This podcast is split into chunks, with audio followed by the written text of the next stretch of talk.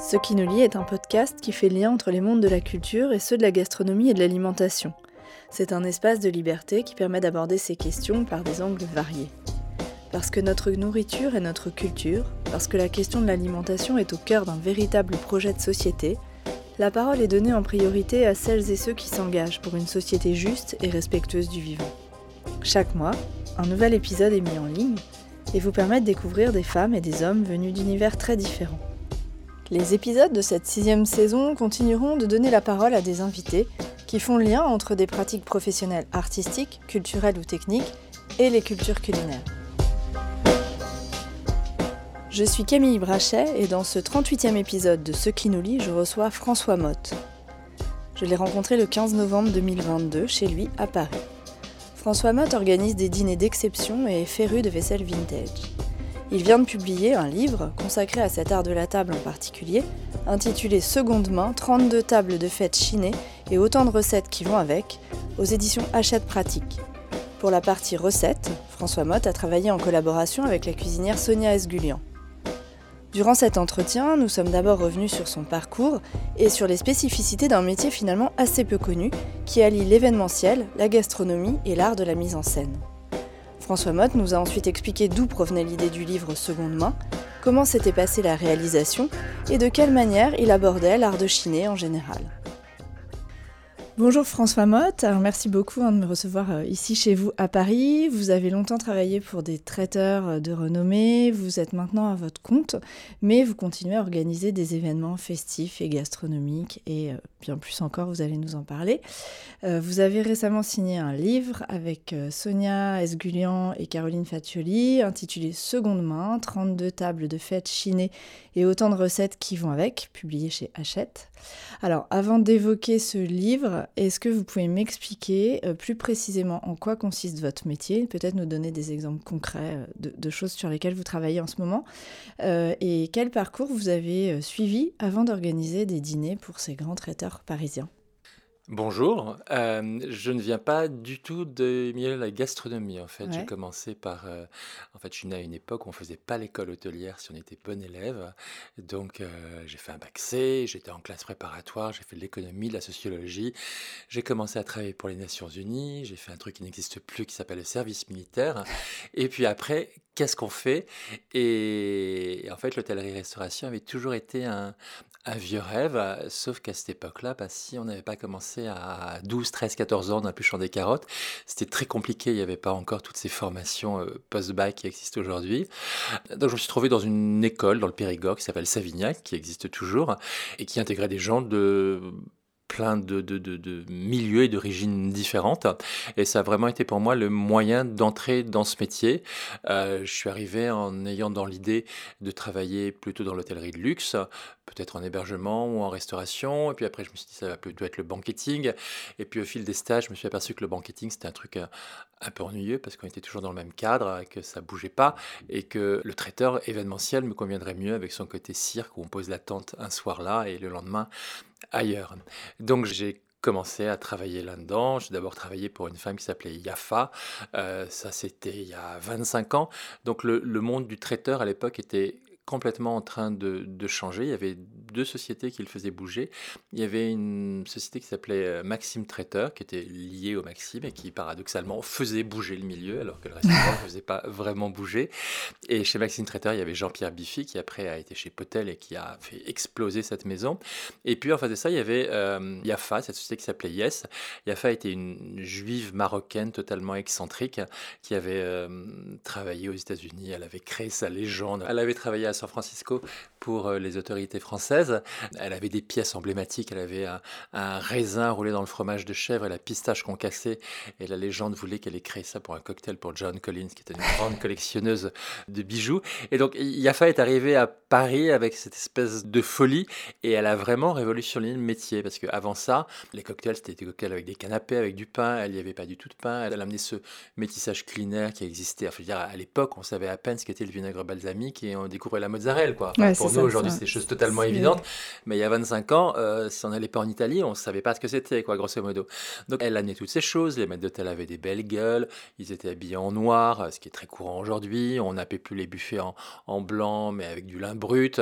Donc, il y avait tout ça qui a, qui amené tout le monde dans le métier à, bouger. Et elle a connu une époque très, très euh, flamboyante où ça marchait bien. Et moi, je suis resté deux ans chez elle avant euh, d'aller chez Sinclair. Donc là, Autant chez Yafa, c'était le côté cocktail, autant chez Sinclair, c'était la gastronomie à table. Parce qu'on était là encore dans une vision du traiteur très euh, charcutier-traiteur, quoi. Enfin, je veux dire, c'était le plat qu'on se partageait, le dessert qu'on amenait et qu'on coupait. Je caricature, mais c'était encore limite ça. C'était très provincial à l'ancienne. Et euh, Sinclair avait été créé par François Clair, qui était un restaurateur étoilé. Et en fait, il a apporté dans le monde du traiteur la culture de la gastronomie à table. C'est-à-dire qu'on mangeait dans une réception comme on pouvait manger dans un restaurant et qui plus est dans un restaurant étoilé. Donc chez Sinclair, j'ai appris cette culture-là et puis j'ai surtout appris à compter, ce que je ne savais pas faire avant, euh, dans l'autre maison où c'était un peu plus exubérant. Donc là, je suis resté quelques années avant d'aller chez... Il y a eu des petites choses entre-temps.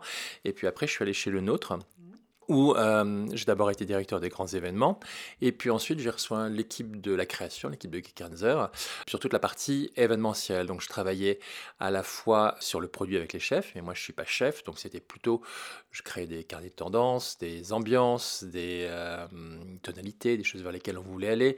Je travaillais sur les structures de cartes avec eux, je travaillais ensuite sur toute la partie euh, photo, mise en œuvre du produit, storytelling, et puis avec toute l'équipe commerciale sur des dossiers particulier avec des thématiques mhm. spéciales. Voilà. Et j'ai quitté le nôtre maintenant il y a quelques, quelques mois. Et aujourd'hui, euh, donc j'ai sorti ce livre dont on va parler. Et puis à côté de ça, j'ai euh, quelques autres activités. Je continue à faire de l'événementiel, plutôt des petits formats un peu pointus, en essayant de raconter des histoires euh, aussi développées que possible. Je fais du consulting pour des marques euh, autour des arts de la table euh, et puis de l'édition. Et je travaille aussi pardon, pour des agences où je fais ce, ce, métier qu'ils qualifient d'ensemblier, qui est un, terme un peu, un peu désuet, ce qui consiste à travailler sur toute la partie art de la table et décoration quand il y a un dîner ou quand essentiellement. D'accord. Et euh, vous êtes en lien avec les, cuisiniers ou ces deux mondes qui sont totalement euh, euh, dans mon métier d'aujourd'hui, dans mon métier. Ouais, vous travaillez sur la mise en scène d'un dîner.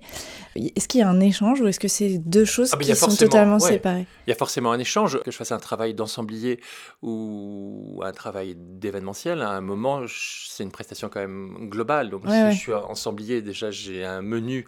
Alors que je, vois comment on va servir le, menu, dans quoi. Donc effectivement, on va échanger à un moment.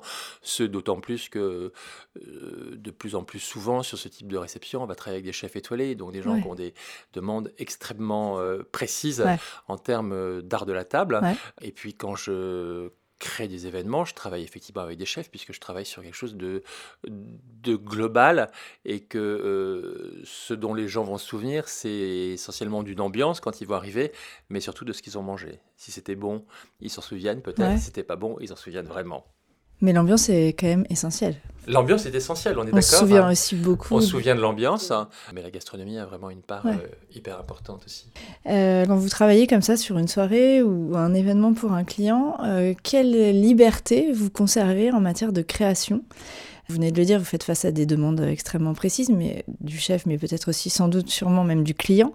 Qu'est-ce que vous apportez euh, Est-ce que vous avez une spécificité Vous diriez que la marque François Motte aujourd'hui, euh, s'il y en a une, euh, c'est quoi C'est quoi l'espace de création dans votre métier? L'espace de création, il est soit, j'allais dire presque quasiment nul, soit infini. on peut avoir des briefs d'agence extrêmement précis, plus dans mon ancien métier de traiteur, mais les deux choses se, recoupent. Donc on peut avoir une demande extrêmement précise, où il faut arriver avec un mood board où on a mmh. jusqu'à l'assiette. D'accord. Donc à ce moment-là, on se met vraiment au service de l'histoire. Après, on peut avoir une liberté en termes de menu. Ils vont peut-être vous donner une guideline, euh, ils vont voir, euh, aujourd'hui ça se fait beaucoup, un repas végétarien ou un repas dans tel esprit. Donc là, on va avoir un peu plus de liberté. Mais euh, si on travaille avec un chef extérieur, on a zéro liberté puisque le chef va venir avec son menu aussi qu'il va falloir réaliser. Donc dans ce cas-là, on a une liberté assez limité, mais on a souvent quand même le grand plaisir de travailler à des événements où il y a beaucoup de moyens, qui sont des événements assez exceptionnels. Mhm. Donc le plaisir qu'on ne prend pas forcément à imaginer une soirée, on le trouve à participer à cette soirée qui est une soirée d'exception. Après, on a des agences qui vont arriver sans nécessairement de brief ou des société. Et là, effectivement, on est vraiment force de proposition. Ça peut aller, euh, ça va aller du menu jusqu'à la proposition d'un lieu. Donc tout va partir du lieu qu'on va trouver. À partir de là, on va dérouler une histoire, mais ça va aussi dépendre du motif de la réception. Est-ce que c'est euh, juste des clients qu'on invite? Est-ce que c'est de l'interne? Est-ce que c'est un anniversaire? Donc on déroule le fil aussi comme ça. Et puis après ça, on a des gens qui arrivent sans aucune idée et c'est là où on et dans ce cas, ils viennent vous chercher vous parce qu'ils aiment ce que vous faites. Il y a, il y a une vraie. En, fait, on est. Euh, Est-ce que c'est un peu comme un décorateur d'intérieur? Oui, on va ça, le chercher. Ça, peut être ça. Après, effectivement, les gens qui viennent me chercher aujourd'hui, ce sont des gens qui ont connu mon travail ailleurs, donc ils connaissent euh, à la fois ma créativité, ma rigueur et je pense que ce qui me caractérise le plus, c'est la justesse du ton. C'est-à-dire que j'essaye vraiment d'entrer dans l'histoire ou de raconter l'histoire qui sera la plus juste possible euh, par rapport à ce que le client vient chercher. Mmh Et j'ai longtemps travaillé pour euh, Hermès Parfum, mais on peut dire la même chose de, de toute la maison Hermès. Hermès est une des sociétés qui est dans le monde du luxe, qui est la première à raconter des histoires. Parce qu'il y mmh avait toujours cette thématique tous les ans euh, de la marque. Donc tout au long de l'année, ils déroulaient cette histoire et ils arrivaient avec des briefs toujours extrêmement précis sur ce qu'ils voulaient. Mais ça, c'était vraiment une très bonne école pour moi de voir comment on racontait une histoire souvent juste à partir de deux mots qui étaient leurs mots de, je sais pas, ça peut être l'équilibre. Donc comment est-ce qu'on fait une réception autour du thème de l'équilibre? Bon, ben voilà. Donc ils arrivent avec un brief, on le déroule, on propose des choses, on fait un échange. Et au résultat, on a quelque chose qui est extraordinaire parce qu'en plus derrière, on a des gens qui mettent les moyens pour qu'on raconte une histoire. Mais ils ont été les premiers à faire ça. Mm-hmm. Aujourd'hui, c'est un peu plus courant, mais de façon aussi pointue, je suis pas sûr qu'il y en ait beaucoup qui le fassent. Alors aujourd'hui, euh, on l'a dit, hein, les arts de la table tiennent une place extrêmement importante euh, dans la gastronomie. Euh, les chefs sont de plus en plus sensibles et sélectionnent les pièces qu'ils vont mettre sur leur table comme leurs produits qui vont cuisiner. Enfin, il y a vraiment un lien euh, fort. Euh, je pense à Alexandre Gauthier, par exemple, qui dit que si un contenant n'est pas à la hauteur, ça gâche tout. Euh, c'est aussi pour eux un moyen de communiquer sur des pratiques professionnelles plus vertueuses, avec la, proximité du céramiste, etc. en tant que créateur d'événements, quel regard vous vous portez sur cette évolution, puisque vous avez quand même une certaine visibilité sur un temps quand même assez long maintenant. Mmh. C'est des choses qui ont quand même beaucoup bougé. Qu'est-ce que vous en dites? Est-ce que vous avez euh, une analyse euh? Alors, c'est assez compliqué en, en événementiel, parce qu'en événementiel, vous êtes euh, contraint par des loueurs de matériel. Donc, on a des catalogues, déjà, on n'a pas énormément de loueurs de matériel. On a des catalogues parfois assez imposants, mais on, on a toujours la même chose quand même. Donc, euh, on, a aujourd'hui de plus en plus un vrai travail d'accessoirisation, qui est d'aller chercher l'accessoire, le verre, euh, la serviette, euh, le rond de serviette, qui ne sont pas forcément très chers et qui vont apporter une vraie touche particulière à la table. On a quelques sociétés qui font de la location euh, de vaisselle vintage. Euh, il y en a une qui fait la location de très très belles vaisselles 18e et 19e pour des dîners euh, vraiment d'exception. Et puis on en a d'autres autour qui vont faire de la vaisselle plutôt 19e, début 20e, terre de fer, mhm. faïence, ce genre de choses. Donc ça, ça se, ça se développe. Je n'ai pas d'avis plus que ça sur la question. Mais ça se développe. oui, quand même, il, y a, une vraie, il y a, une vraie demande. Et il y a d'autant plus une demande que tout le monde veut que sa réception soit unique. Donc bon, à un moment, il faut trouver comment faire en sorte qu'elle soit unique. Mais en général, vous allez ruser, c'est-à-dire que ça va plutôt être la décoration florale. Enfin, il est plus simple d'avoir une décoration florale unique qu'un art de la table totalement euh, unique, euh, surtout qu'il va y avoir un coût euh, certain d'acheter des pièces de vaisselle. Maintenant, sur les chefs, je suis assez partagé parce que, effectivement, quand je suis allé chez Alexandre Gauthier, j'ai adoré sa vaisselle, l'idée des vaisselles cassées, des choses comme ça, je trouve ça absolument génial.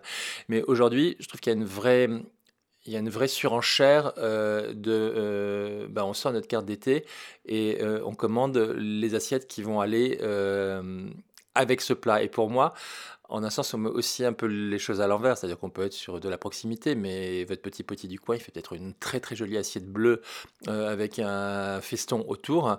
Et pourquoi vous ne faites pas les choses dans l'autre sens? Vous prenez sa jolie assiette bleue avec du feston et vous imaginez le plat qui va aller dedans. Je trouve ça aussi très. Enfin, je veux dire, c'est une contrainte très intéressante aussi. Certains travaillent aussi comme ça. Certains travaillent mm. aussi comme ça. Mais euh, de ce que j'entends des grands chefs deux ou trois étoiles aujourd'hui, on est plutôt dans le principe contraire. Et moi, dans le livre, j'étais, j'étais totalement dans le principe contraire. C'est-à-dire j'ai travaillé avec Sonia, qui est quelqu'un qui depuis toujours travaille dans la, enfin, j'allais dire qui travaille dans la contrainte, on va croire c'est une malheureuse, mais non, qui aime le principe de la contrainte dans le travail. Déjà, moi, quand j'ai fait le livre, je voulais pas un chef, mais je voulais une cuisinière. C'est-à-dire, je voulais pas quelqu'un qui arrive avec sa cuisine, qui m'impose son style. Moi, je voulais quelqu'un qui se mette au service d'histoires, puisque toutes mes histoires s'incarnent dans des histoires de gens, et dans des vaisselles, et dans des tables. Donc, euh, le principe de la cuisinière, c'était enfin, une histoire de contrainte aussi, et j'ai complètement inversé le principe, c'est-à-dire que euh, on avait des plats, je racontais des histoires, monsieur et madame machin reçoivent pour telle chose, ils ont décidé de mettre cette vaisselle, à ton avis, qu'est-ce qu'il faut à manger? Voilà. Alors, j'aime bien prendre l'exemple des fiançailles. Le, déjeuner de fiançailles, c'est un déjeuner entre une fille qui est plutôt de la haute et un garçon qui est plutôt de la basse, quoi. Donc, on va avoir cette rencontre entre les deux familles qui va être un moment un peu tendu. Euh, il ne faut pas que euh, la famille du garçon se sente mal à l'aise, mais il faut que la famille de la fille, quand même, montre qu'ils ne sont pas du même milieu.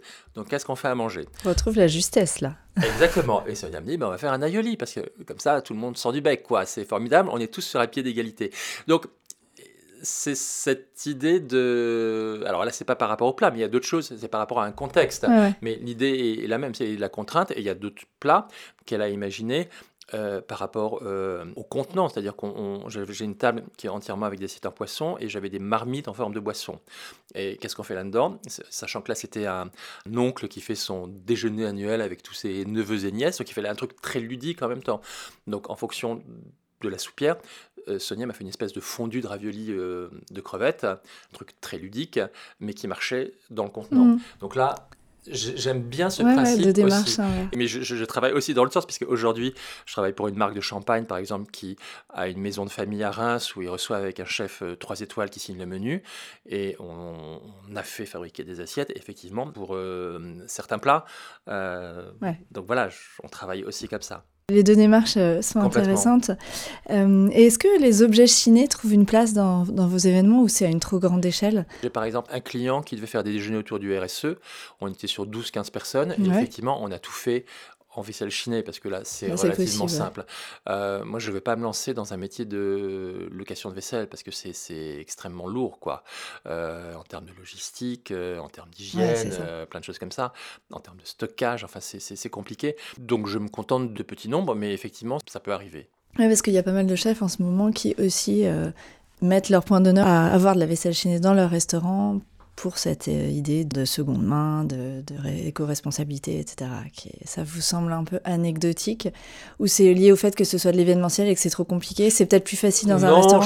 Oui, c'est plus facile dans un restaurant d'une part. Euh, après, ça me semble anecdotique et pas anecdotique. Effectivement, ça peut faire partie d'une histoire, mais bon, euh, vous allez acheter une porcelaine de bonne qualité. Aujourd'hui, la porcelaine, elle est quasiment incassable. Donc, votre porcelaine, normalement, dans 10 ans, elle sera, elle sera encore là. Et je suis sûr que même avec votre démarche éco-responsable, vous en aurez marre au bout de trois ans et que vous la changerez à ce moment-là. Donc, euh, bon, en même temps, je, comprends presque qu'on achète de la faïence, qui est un truc très fragile, et qu'on la casse au fur et à mesure pour la remplacer par d'autres choses. Mais euh, aujourd'hui, si on veut des choses solides, on peut acheter, enfin je veux dire, c'est comme le plastique, je veux dire, on a grandi avec des tupperwares et les tupperwares de nos mères, on les a toujours. Donc, dans le genre éco-responsable, on faisait pas mieux que le tupperware.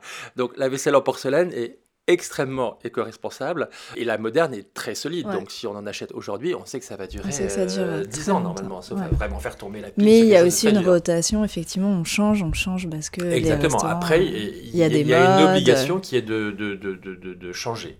et puis il y a des modes quand même. Et il y a des modes. Qui sous-tendent tout ça. D'où est-ce que vous vient votre goût pour la Chine, les brocantes, tout ça? Est-ce que c'est euh, un héritage familial, quelque chose de très ancien, ou est-ce que ça s'est développé euh, plus récemment, justement parce que vous êtes amené à travailler dans ces milieux-là de, de la vaisselle, des arts de la table? C'est pas du tout un héritage familial, parce que du côté de ma mère, on, vient d'un milieu plutôt d'artisan. J'avais une grand-mère qui était quincaillère, fille de sabotier. Mon grand-père était maréchal ferrand, fille de maréchal ferrand. Donc, euh, c'est pas vraiment des milieux euh, où on chine. Ce que j'ai récupéré, c'est plus de, l'art populaire, euh, j'avais une grand-tante aussi qui a fini vieille fille et bonne du curé, mais qui avait été la maîtresse d'un riche industriel. Donc, il y a quelques jolies vases qui viennent de chez elle. Bon, voilà, de ces côtés-là, c'est tout. de l'autre côté, euh, mes grands-parents paternels étaient plutôt des gens du 19e siècle, donc on était plutôt sur un côté euh, buffet Henri II. Euh, et je suis pas le seul truc joli dont je peux me souvenir. c'est je me souviens de la chambre de jeune fille de ma tante, qui était un truc tout en rotin, donc qui n'avait rien à voir avec le reste, qui était hyper joli. Mais on n'était pas du tout là-dedans. Et mes parents sont mariés dans les années 60, donc on est vraiment dans le confort, un certain un truc joli, confortable, moderne. Quoi. on n'est pas du tout dans la Chine. Et j'ai aucun souvenir d'être allé aux puces avec mes parents, et pourtant on faisait plein plein de choses, mais mhm. c'était même les brocantes. Voilà. Euh, j'ai aucun souvenir de, de, ça dans mon enfance. Et en fait, j'ai commencé, hum, j'ai vécu à Vienne un an, en Autriche. Mhm. Et Vienne, une ville très provinciale et une ville d'habitude où on, on, a vite une petite routine. Et moi, ma routine du samedi, entre autres, c'était d'abord d'aller au Naschmarkt, qui est le marché euh, alimentaire de Vienne. Et après, dans le prolongement, il y a le marché aux puces, mais qui est un marché aux puces pas couvert. C'est pas d'immobilier, c'est plutôt comme avant, c'est de l'objet, c'est ce genre de choses. Et en plus, j'étais à mhm. Vienne euh, au moment de la chute du mur. Donc, on avait euh, tout ce flot de gens de l'Est qui arrivaient avec leurs brocantes staliniennes et leurs objets d'art populaire d'Europe de l'Est. Donc, j'ai commencé à, à aller là-bas très régulièrement et acheter des babioles. Enfin, je dois avoir une vieille collection de, de, boîtes en fer blanc qui traînent au fond d'un carton ou un truc comme ça. Enfin, j'ai commencé des collections un peu euh, absurdes, quoi. Enfin, toutes les collections à ce moment-là. Et après, quand je suis rentré à Paris, euh, bah, j'ai quitté mon studio d'étudiant. Et en mhm. fait, la Chine, ça a toujours été plus par période et c'est toujours été par rapport à des lieux de vie, des maisons, des appartements, des choses comme ça, jusqu'au livre où là ça a été une autre histoire. Mais sinon, c'est toujours été par rapport à, des endroits spécifiques. Mhm. Alors vous avez hein, décidé euh, d'en faire un livre, seconde main. Euh, est-ce que vous pouvez revenir sur le point de départ euh, de ce livre? C'est quoi le déclic? Alors c'est lié au confinement, mais quel est le déclic plus précis qui vous a donné l'idée et puis l'envie aussi, parce que parfois on a plein d'idées et puis on va pas jusqu'au bout, d'en faire cet ouvrage. Alors il y a eu le confinement, mais qui est venu après. D'abord, j'avais aucun souvenir d'être allé chez Emmaüs. Et en fait, j'ai une copine qui, a, qui loue une maison dans, dans le Perche. Et euh, le principe, quand elle s'y est installée, c'est que tout serait d'occasion, quoi, sauf la literie. Ouais, c'est ce que vous expliquez même dans le livre. enfin tout ça, c'était d'occasion. Donc j'ai commencé à l'accompagner de façon un peu systématique chez Emmaüs tous les week-ends où j'étais là-bas. Et chez Emmaüs, il y a ce... Je ne suis jamais allé à la SPA, mais moi, Emmaüs, je pense que ça me fait le même effet que des gens qui vont à la SPA et qui voient un petit chien qui a les yeux qui pleurent. Moi, je vois un mazagran moche et, et je me dis, mais mon pauvre petit mazagran, tu as le droit à une seconde vie. Et je caricature, mais c'est vraiment ça. Je suis arrivé dans ce truc qui s'appelle la drouille chez, chez, Emmaüs, où on a des objets moches, mais à perte de vue, sur des rayonnages euh, infinis. Et j'ai regardé tous ces trucs. Et, c'est vrai que moi, chez le nôtre, à ce moment-là, je faisais du stylisme avec des très jolis objets. Et je me suis dit, mais on te file ces trucs moches, t'en fais quoi exactement? Et donc, il y a une espèce de challenge. défi, de challenge personnel qui est dit, ok, je commence à acheter des choses. J'ai commencé à acheter des choses j'ai pas acheté les trucs les plus moches. Hein. Mais quand même avec cette idée du moche, pas du beau. Oui, parce que j'ai vraiment un, une tendresse pour le moche. Une, tendresse pour, pour, pour, le moche, ou oui, oui, un petit peu. Euh, et, je, je, suis persuadé qu'en combinant le moche avec des... Alors je dis pas le cheap, je dis le moche. C'est-à-dire que je pense que les objets vraiment cheap amènent les jolis objets vers le bas, alors que euh, les beaux objets peuvent amener les objets moches vers le haut. Vous voyez ce que je, veux dire? Donc, euh, j'ai commencé à acheter des choses et j'achète toujours par, euh, bah, par euh, collection ou par série, mais aussi par assemblage. C'est-à-dire que j'ai un truc bleu et je vois un autre truc bleu qui a une autre forme et qui peut fonctionner avec, ou quelque chose qui va marcher avec un tableau, ou quelque chose qui va marcher avec le revêtement, le marbre de la cheminée. Effectivement, je vais acheter les choses comme ça. Donc, chez Emmaüs, je commence à acheter des choses, ce d'autant plus que l'amie qui a cette maison, elle achète de la, de la vaisselle euh, de façon euh, compulsive. Donc on commence à faire des tables ça ensemble. vite compulsif, ouais. le problème. On commence à faire des tables ensemble. Moi, je commence à accumuler tous ces objets, à me dire j'en fais quoi? Et puis euh, le confinement arrive là-dessus et on se retrouve chez nous à s'ennuyer, à se dire qu'est-ce qu'on va faire? À vider les placards, à retrouver des trucs qu'on avait complètement oubliés, des trucs là encore moches. C'est quoi ce truc, de où ça vient? Mais c'était chez ta mère, je déteste, ah, tout ça. On jette, on jette pas, on garde. Et puis, on passe euh, X mois euh, tous ensemble, en famille, à prendre euh, trois repas par jour, 7 jours sur 7, des mois entiers ensemble et à se regarder dans le blanc des yeux, quoi. Donc, il faut réinventer le repas. Donc, les gens se remettent à cuisiner. Et puis, ils s'amusent avec la vaisselle. Et donc l'idée de départ, c'est ça, c'est tout repas est potentiellement prétexte à s'amuser et être un moment de fête. Et dans le livre, il y a un plateau repas pour la nouvelle saison de The Crown, c'est d'actualité, un type qui se fait un très joli repas anglais dans sa vaisselle anglaise. Et donc on peut avoir un moment de fête tout seul ah devant sa série, comme on peut avoir un repas de fiançailles ou un dîner de rupture entre copines, ou euh, on va dire de mal de l'ex euh, en mangeant des artichauts et dans une très jolie vaisselle. Donc le livre est, venu comme ça. et vous avez eu tout de suite cette idée d'histoire? Et Parce que c'est... Les histoires... Euh, c'est ça, c'est très original. En fait, c'est pas venu immédiatement. Ça a commencé par l'assemblage des objets. Mm-hmm. Donc j'ai commencé à avoir mes tables. J'en avais plus d'une quarantaine au départ. Et puis après, j'ai fait vivre mes tables au fil de l'année. Donc on trouve aussi bien des fêtes calendaires que des moments de vie, mhm. comme j'ai déjà évoqué. Et après, il y avait ces histoires d'objets que je raconte, mais je voulais que les tables vivent et la vie s'incarne à travers des gens. Donc, euh, je raconte 32 mini-histoires. Je c'est chaque fois juste quelques lignes sur le moment où on fait ça, et puis on le retrouve dans l'histoire de la recette, puisque la recette, elle s'incarne aussi par rapport à un moment. Et je pense que ça marche d'autant plus que c'est quasiment que des gens que je connais, donc il y a une vérité dans l'histoire à travers plein de, petites touches. Il y, mhm. il y, a juste le repas où ils sont deux à Noël et où les prénoms, c'est juste parce que j'avais deux ronds de serviettes avec ces deux prénoms-là. Donc c'est ça. Mais sinon, tous les autres sont des, sont des, des, des vrais gens, quoi. Ça, cette incarnation, oui, ça s'est fait petit à petit.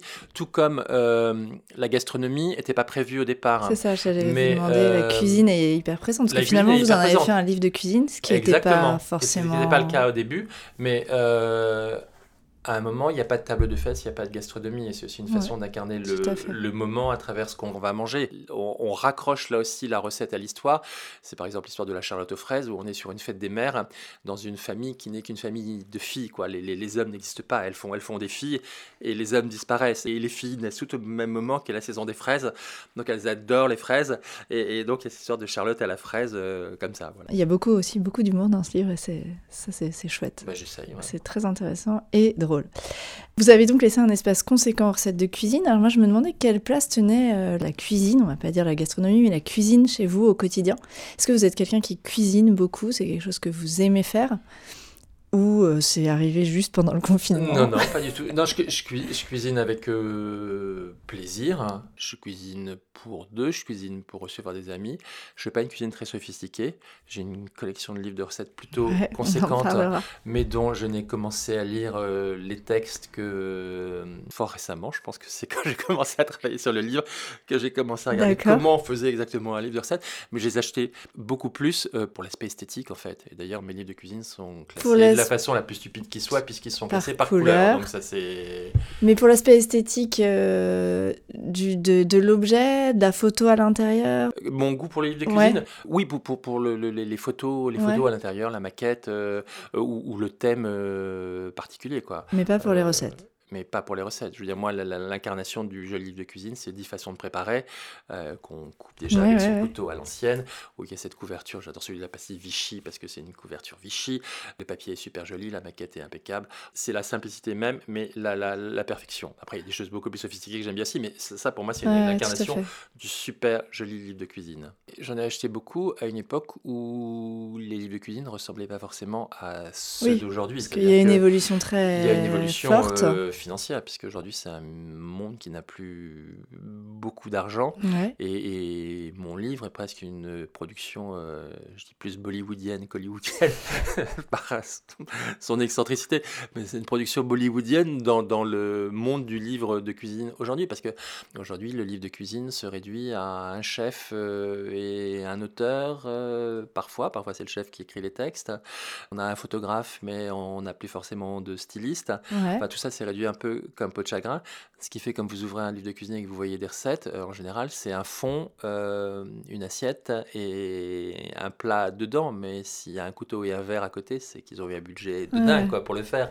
Donc, plus sérieusement, j'achète beaucoup moins de livres de cuisine aujourd'hui parce qu'il y en a beaucoup, moins, moins que je trouve euh, esthétiquement intéressant. Je parle pas du contenu des recettes, parce que moi, la première chose, c'est ça, c'est à quoi ça ressemble. Et on parlait tout à l'heure de, de, de, grandes marques qui potentiellement ont les moyens, et quand on voit les couvertures, on dit, ouais, ça va être génial, ils ont tout compris euh, à la thématique indienne, à la thématique grecque, à, la thématique perse et on ouvre et c'est juste d'un ennui euh, considérable. donc j'achète beaucoup moins de livres de cuisine aujourd'hui que je n'en ai acheté. Comment est-ce que vous expliquez ça? Parce que c'est assez euh, paradoxal. Il y a une énorme profusion. On, on, sait que c'est un secteur qui vend euh, énormément. À Noël, les livres de mm. cuisine, ça marche énormément. Oui, mais ça, ça vend beaucoup, mais parce qu'il y en a beaucoup. Mais quand vous ramenez au livre, ça ne se vend pas. Euh, les, livres en individuellement ne se, se, se, vendent pas forcément. Oui, oui, tout à fait. Certains tiennent, voilà, sont en haut de l'affiche. bien sûr, il n'y a pas une répartition. Mais alors, qu'est-ce qui fait selon vous que les gens font ces livres? C'est un outil promotionnel C'est un outil promotionnel. Il faut savoir que euh, euh, dans le monde du livre de cuisine, euh, il y a beaucoup de chefs qui autofinancent leurs livres. vous avez des marques qui vivent aussi en partie comme ça, c'est-à-dire qu'après, vous avez la chance de profiter du circuit de distribution de la marque, mais quand le chef signe pour son livre, il en achète 1000, 2000, 3000 exemplaires allez vendre 1000, 2000, 3000 exemplaires dans votre petit restaurant, 20 euh, ans après, vous en avez toujours un paquet à la cave. Donc, euh, effectivement, en termes d'image, c'est génial pour un chef parce qu'il a son livre. Et il y a beaucoup de livres comme ça, des livres de chefs, des livres de marque, des livres de vignobles euh, mm. qui fonctionnent comme ça. À côté de ça, effectivement, heureusement, les maisons d'édition financent encore beaucoup de livres, mais c'est un milieu qui, comme plein d'autres, en dépit du volume global qui est énorme, euh, est assez, euh, je ne vais pas dire sinistré, mais pas le plus riche qui soit, euh, parce qu'il il y a beaucoup de livres qui, où on en vend peu en, définitive. bien sûr. Alors je voulais revenir sur euh, cette uniformisation des goûts qu'on peut percevoir. Alors je ne sais pas, par exemple, quand on regarde les réseaux sociaux, même en matière de Chine, on a l'impression que tout le monde chine un peu la même chose et qu'il y a une course à un certain type d'objet. Euh, donc c'est lié à cet engouement pour le vintage, le seconde main, euh, voilà. Est-ce que ça va pas à l'encontre de la démarche du chineur qui normalement devrait plutôt essayer de trouver des objets, des meubles qui verra pas chez tout le monde Parce que l'idée c'est un peu ça, quand on prend un meuble ou un objet vintage, on se dit, euh, voilà, il sera pas chez mon voisin, il sera un peu différent.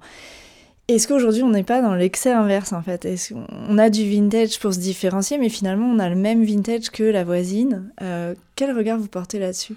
Effectivement, quand je regarde les pages de vintage, on est très euh, 60, 70 en mobilier, c'est ce qui a un peu de valeur aujourd'hui. Euh, en vaisselle, on est énormément euh, sur la terre de fer, euh, cette faïence avec des motifs floraux ou animaux dans des tonalités de vert, de bleu, de brun. c'est vraiment ce qui, ce qui domine et on est assez peu, oui, assez peu dans l'originalité. En même temps, quand je regarde la vaisselle qui fonctionne, alors, on, a tous des appartements qui sont pas très grands non plus, donc on peut pas multiplier les collections. Hum, et je sais de quoi je parle. Euh, donc, quand, vous euh, chinez euh, de la terre de fer, c'est très passe-partout vous pouvez assez facilement la marier à autre chose, alors qu'il y a plein d'autres services de vaisselle qui valorisent, qui, qui, est des trucs très beaux, beaucoup plus chers aussi. Mm. Mais votre service à poisson valorise, si vous le sortez une fois par an, euh, mm. c'est grand maximum. Donc, euh, après, effectivement, c'est chacun ses goûts, chacun son mauvais goût, chacun son mauvais goût. Ouais, mais euh, justement, on a l'impression qu'il y a justement un bon goût quand même dans, dans la Chine. Et alors, c'est intéressant parce que vous disiez, je chine ce qui est moche, ce qui est un peu oublié, euh, laissé pour compte. Euh, globalement, on a quand même l'impression qu'il y a une course à, à quelque chose qui serait le beau, le à la mode, même dans le vintage en fait. Ouais, mais je pense que ça va dépendre de la façon dont vous chinez. Là, par exemple, je vais faire une dédicace dans un petit pop-up store de deux filles qui, euh, qui mélangent de la vaisselle vintage, des choses de voyage, des choses qu'elles ont fait fabriquer. Et effectivement, on est plus sur des choses extrêmement euh, consensuelles. De, il y a un peu de barbotine, il y a de la terre de fer, il y a des, des motifs un peu façon badonvillé. Et en même temps, c'est ce qui se vend, c'est la demande d'aujourd'hui. Ouais, parce qu'elles revendent. Parce qu'elles revendent. Et vous, vous n'êtes pas du tout dans euh, cette moi, logique je suis, moi, je suis pas dans la logique de revendre. Effectivement, si je devais revendre, si je suis antiquaire, quand vous êtes antiquaire, vous achetez ce qui plaît à votre clientèle. Donc, vous pouvez avoir une clientèle très excentrique qui va acheter des choses qui sont totalement en dehors des, des, des, des, sentiers battus, mais vous achetez en fonction de votre clientèle. Quand on achète pour soi-même, c'est totalement hum, différent. Par exemple, là, euh, vous avez vu, j'ai toute une collection de vases en opaline. Donc ça, c'est une collection personnelle ou Non, enfin, ou c'est pour faire quelque chose C'est juste parce que euh, je dois faire une table de démonstration dans un hôtel particulier directoire, donc décoré de façon super jolie, tout en bleu pâle, avec des motifs sur les murs, un peu comme du Wedgwood. Enfin, c'est hyper joli. Donc, je me suis dit, je vais faire euh, tout un décor en, en, opaline. Pour moi, c'est hyper cheap l'opaline. Enfin, c'est totalement désuet. Mais en même temps, bah, c'est ces trucs moches que j'aime bien, c'est-à-dire que j'adore la couleur, j'adore les formes. Je trouve que quand on en met, enfin, c'est comme plein de choses. Ah, l'effet d'accumulation, l'effet d'accumulation crée la beauté. Mmh. Et je me souviens au puce, par exemple, il y a ces céramiques euh, dans un style valoriste qui sont des trucs un peu, je sais pas si c'est ce qu'on appelle flammés, dans des couleurs hyper vives, avec une céramique un peu rugueuse, ce genre de truc. Quand vous prenez l'objet en soi, c'est juste immonde, quoi. Des rouges vifs, des jaunes flamboyants, des orangés, des trucs. Ah et, et je me souviens d'un stand puce où ils avaient fait un mur entier de ça et ça devenait absolument sublime, quoi. C'est souvent le principe aussi, c'est-à-dire qu'il mm. faut imaginer les objets dans un contexte et avec d'autres objets et, et, ensemble. Donc là, c'est cette collection d'opalines. Je me suis pris de passion pour la vaisselle euh, bretonne, mais juste les assiettes avec des têtes de bretonne et de breton. Des, trucs, euh, ça effectivement, j'en vois pas partout. Alors si on doit résumer, vos critères à vous quand vous chinez, c'est... Euh, mes critères à moi quand je chine, c'est je chine en fonction de mes obsessions du moment ou de mes recherches du moment. Donc je vais voir ces choses-là. Et par exemple, ce week-end, je suis allé avec un ami au puce et ça m'a énervé parce qu'il avait vu des trucs que j'avais pas vus, mais qui étaient des trucs super, que j'ai acheté bien entendu, qui étaient super, mais je les ai pas vus parce que c'était pas mon obsession du moment. quoi. Il a trouvé des trucs en barbotine, je n'étais ah, pas du tout barbotine en ce moment, et il les a vus, je les ai achetés. Et moi, j'étais dans, j'ai pas trouvé un truc en opaline bleue par exemple ce week-end, mais j'étais focalisé là-dessus, complètement. Et en fait, donc il n'y a pas vraiment de critères, ça va être ce que ah, Il n'y a, pas de critères, ça va être un moment et puis... Euh, Quand même une logique d'accumulation et de fonctionnement avec déjà d'autres choses. C'est pas l'objet seul. Non, c'est pas, non, pas l'objet seul, sauf si c'est pour mon usage privé, ça peut mm. avoir un but décoratif. Si c'est ah, professionnel, c'est un but utilitaire. Par exemple, j'ai acheté de l'argenterie, ce que j'avais pas du tout récemment, parce que je me suis retrouvé au puce avec un type qui vendait ses cuillères et ses fourchettes à 2 euros pièce. Quoi. Donc j'en ai acheté tout un stock parce que c'était l'occasion de le faire. Mais je n'allais pas du tout avec l'idée d'acheter de l'argenterie ce jour-là. J'ai trouvé très, très juste hein, dans, le, dans, dans, votre livre cette expérience chez Emmaüs, là, quand vous le racontez, enfin, c'est exactement euh, ce qu'on vit euh, quand on y va. Euh, je trouve que vous racontez bien cette espèce d'excitation, de frénésie de la quête, de gens voilà, qui qui sont euh, au taquet, euh, prêts à en découdre. Mais je trouve qu'il y a aussi un espèce de sentiment un peu plus négatif qui va être une frustration, une angoisse, la peur de rater le truc, euh, l'espèce de, concurrence entre les gens. Je sais que moi, quand j'y vais, il y a toujours les mêmes brocanteurs, je les connais, ils viennent tous les jours, je les vois, je suis là, non, ils vont tout piquer, ils partent en courant, ils se dispatchent partout, donc nous, on est tout seul, on peut pas être partout à la fois. Je trouve qu'il y a un truc un peu masochiste d'aller à Emmaüs parfois. Oui, oui, c'est vrai, ouais, ouais, ouais. Et, et, en même temps, ce que je trouve, euh, si on évoque le cas, le cas d'Emmaüs, alors Emmaüs, ils ont mis en place maintenant cette espèce d'Emmaüs plus plus où on peut acheter en ligne des produits qui sont euh, un peu plus haut de gamme, on va dire, euh, et qui se vendent plus cher parce qu'ils sont quand même assis sur un tas d'or qui mm. vendent pour 3 francs 6 sous. Ça, ils en sont rendus compte aussi. Ils en sont rendus compte et ils font ça aujourd'hui. Et après, vous avez quand même des populations très diverses, c'est-à-dire vous, vous, vous, avez des gens comme vous et moi qui vont euh, en essayant de trouver euh, le bel objet euh, pas cher. Et c'est tellement peu cher parfois que c'en est presque scandaleux quoi. Et puis vous avez des gens qui y vont parce qu'ils ont besoin d'y aller effectivement et qui vont acheter une vieille poêle Tefal tout trouillée parce qu'ils en ont pas à la maison pour faire un cordon bleu surgelé aux enfants quand je vois quelqu'un effectivement qui n'a pas les moyens qui repart avec une caisse de vaisselle à 3 ou 4 euros je trouve ça génial. Et quand j'ai le bobo parisien du père qui arrive et on lui dit 15 euros il fait ah. et on lui demande 12 euros. Je suis très partagé, j'ai un sentiment moyen d'avoir fait une bonne affaire. Mm, quoi. Alors que si je vais sur une brocante de campagne et que euh, ben voilà, quelqu'un ne connaît pas la valeur de son truc, euh, tant pis. Et puis si je marchande un truc qui était à 100 euros et que je l'ai à 50 euros, là je dis yeah. Ah bien sûr. Mais c'est totalement différent. Ouais, ça a un côté quand même un peu, euh, parfois assez aussi dur et déprimant, je trouve, moi, cette accumulation d'objets, ah, de, de, choses abandonnées, surconsommation aussi. Oui, Parce que du coup, tous ces objets qu'on utilise et qui se retrouvent là. Mm. Mais après, sur les objets qu'on a ou qu'on n'a pas, si je vais sur une brocante, je vois un objet, je vais demander le prix, alors, si je le veux vraiment, je commence à marchander et voilà, je l'emporte. Et puis après, il y a ceux que vous prenez pas tout de suite en disant bon, je vais repasser. En général, le marchand sait que vous n'allez pas vraiment repasser. Et puis vous repassez, l'objet n'est plus là. Mais enfin, moi, je pars du principe que si vous n'avez pas, l'objet, c'est qu'il n'était pas pour vous de toute façon. Donc, euh, si vous le voulez vraiment, vous le prenez. Et, sinon, ok, vous le prendrez peut-être s'il est encore là, mais sinon, c'est pas grave. Et puis aujourd'hui, quand même, et c'est ça qui est assez génial, c'est que euh, l'objet, vous le retrouvez très facilement. quoi. C'est vrai, on peut faire des recherches. Vous allez sur eBay et, vous tapez euh, les caractéristiques de l'objet que vous avez vu. Vrai. Et vous avez une très forte chance de, le retrouver. Vous allez mettre une alerte et l'objet va apparaître un jour. Vrai. Ça, c'est assez génial et c'est vraiment un truc qui m'a beaucoup servi parce que j'ai beaucoup chiné chez Maüs, dans les brocantes, mais j'ai beaucoup chiné aussi euh, sur eBay, en fait, parce que euh, moins sur le Bon Coin, parce qu'il y, a moins de livraison sur le Bon Coin, c'est plus compliqué. Mais eBay, vous tapez les caractéristiques. Si vous avez une table où il vous faut une serviette rouge avec des points noirs, vous tapez serviette rouge, point noir. Bon, là, je caricature, mais il y a une chance que le truc apparaisse. Euh, Donc, c'est, après, ça aura son prix, mais vous trouvez l'objet que vous mm. voulez, dont vous avez besoin. Donc, ça, c'est mm. assez génial. Alors, après, le problème de tout chineur, hein, on l'a dit, c'est de stocker. Et, de, et c'est en plus cette espèce de frénésie d'achat et de. Voilà, on, accumule, on accumule. Euh, beaucoup, euh, pour pallier ce problème, se mettent à vendre. Euh, c'est jamais, c'est pas du tout quelque chose qui vous intéresse. C'est pas une activité qui vous plairait. Euh. Alors, il y a l'activité, il y, a le côté aussi chineur collectionneur. Mmh. Un chineur chine et ne revend pas forcément. Un vrai collectionneur euh, achète mais revend. Il revend pour ouais, bien sûr, racheter. Pour, Revendre, je trouve ça extrêmement compliqué. Euh, si vous êtes un chineur et que vous revendez en ligne, quand je vois les paquets qui arrivent, je suis d'abord effrayé par le désastre écologique.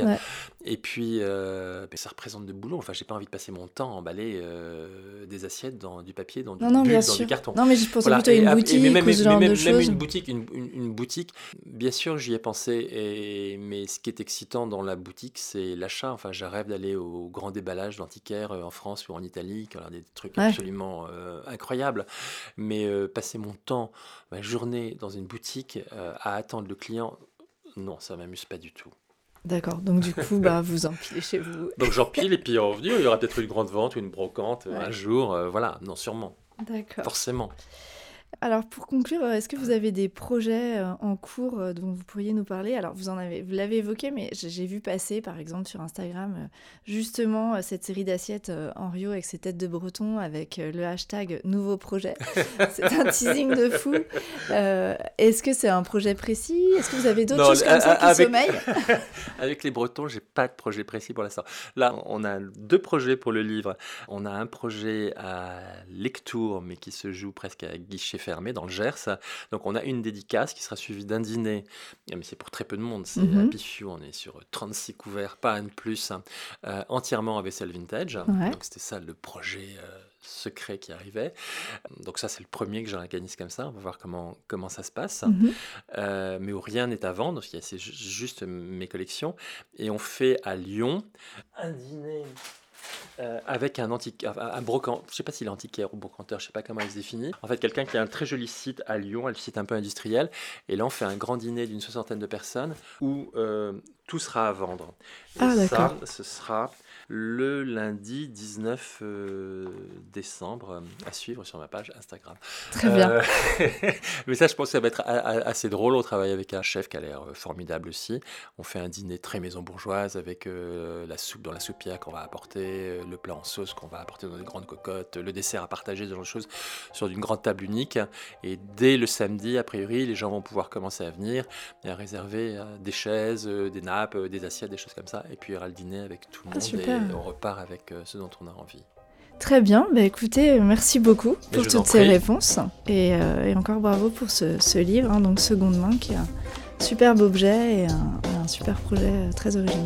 Merci beaucoup. Merci à vous.